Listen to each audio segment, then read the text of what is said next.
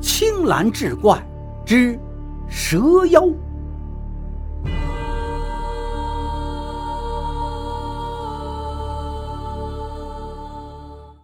话说咸丰六年夏末，广东潮州依然是酷热难挡。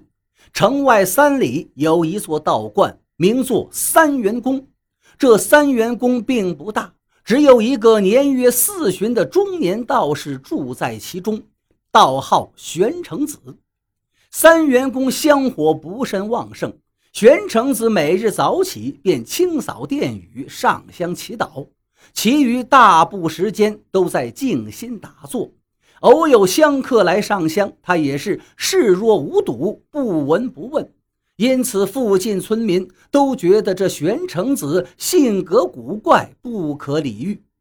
这一日早间，玄成子照例静香打坐，忽听脚步声响，有一人走进了殿中。他以为又是香客来了，也未理会。依旧静心诵经，头都没抬。不想忽听来人问道：“鄙人途经此地，天热难耐，故进来讨一碗水喝，打扰了道长清修，还请恕罪。”玄成子听此人言谈不凡，温文有礼，与其他粗鄙村民迥然不同。他心中诧异，不觉抬头看去。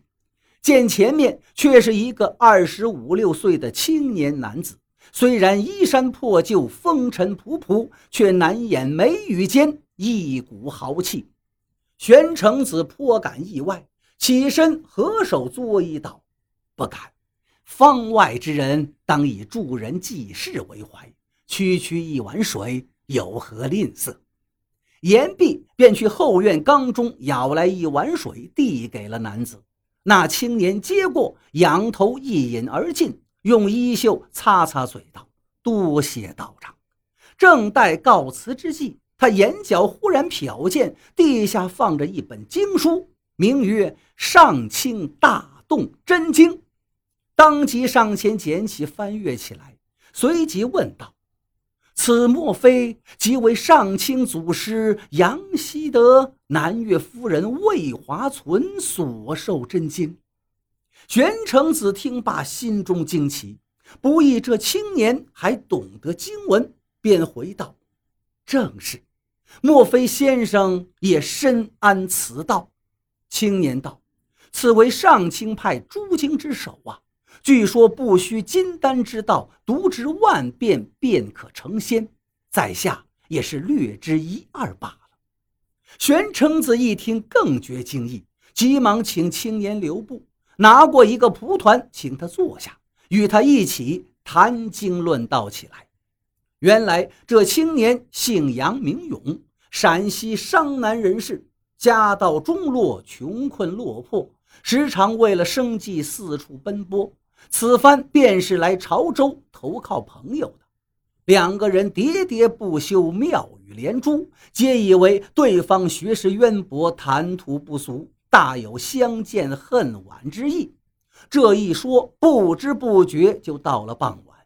玄成子备了素斋，二人吃过，晚间又秉烛夜谈。杨勇说的兴起，当晚索性就住在店里。第二日一早才起身告辞，玄成子看他贫困潦倒，又赠给他些散碎的银钱，对他说道：“此乃贫道所募香火钱，本为修葺道观所用，如今便赠与你了，日后自有用处。”杨勇接过银子，双手一拱，道：“多谢道长解囊相助，日后杨某若有转机，必涌泉相报。”言毕，转身出门而去。玄成子目送他离开，心中不由啧啧称奇。过了月余，他正在宫门前扫地，忽听马蹄声由远而近。待奔至近前看时，马上之人身披铠甲，头戴铁盔，俨然是一副军官打扮。玄成子心中正自诧异，那军官已翻身下马。对他拜道：“一别多日，道长可安好？杨某此次是专程来报恩的。”玄成子一听大惊，仔细看时，这军官居然是一个月前来讨水喝的杨勇。他大喜，急忙将杨勇让进观中。一问方知，杨勇靠朋友帮忙，用玄成子所赠银两打通关节，在汉齐军中混了个小官，本月刚发了军饷，因此前来加倍还给玄成子。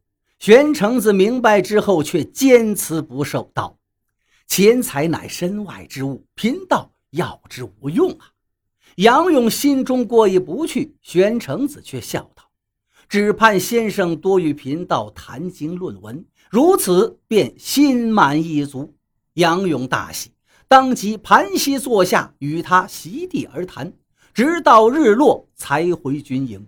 自此以后，他每隔数日便会来观中拜会玄成子，二人有意日后竟结为方外之交。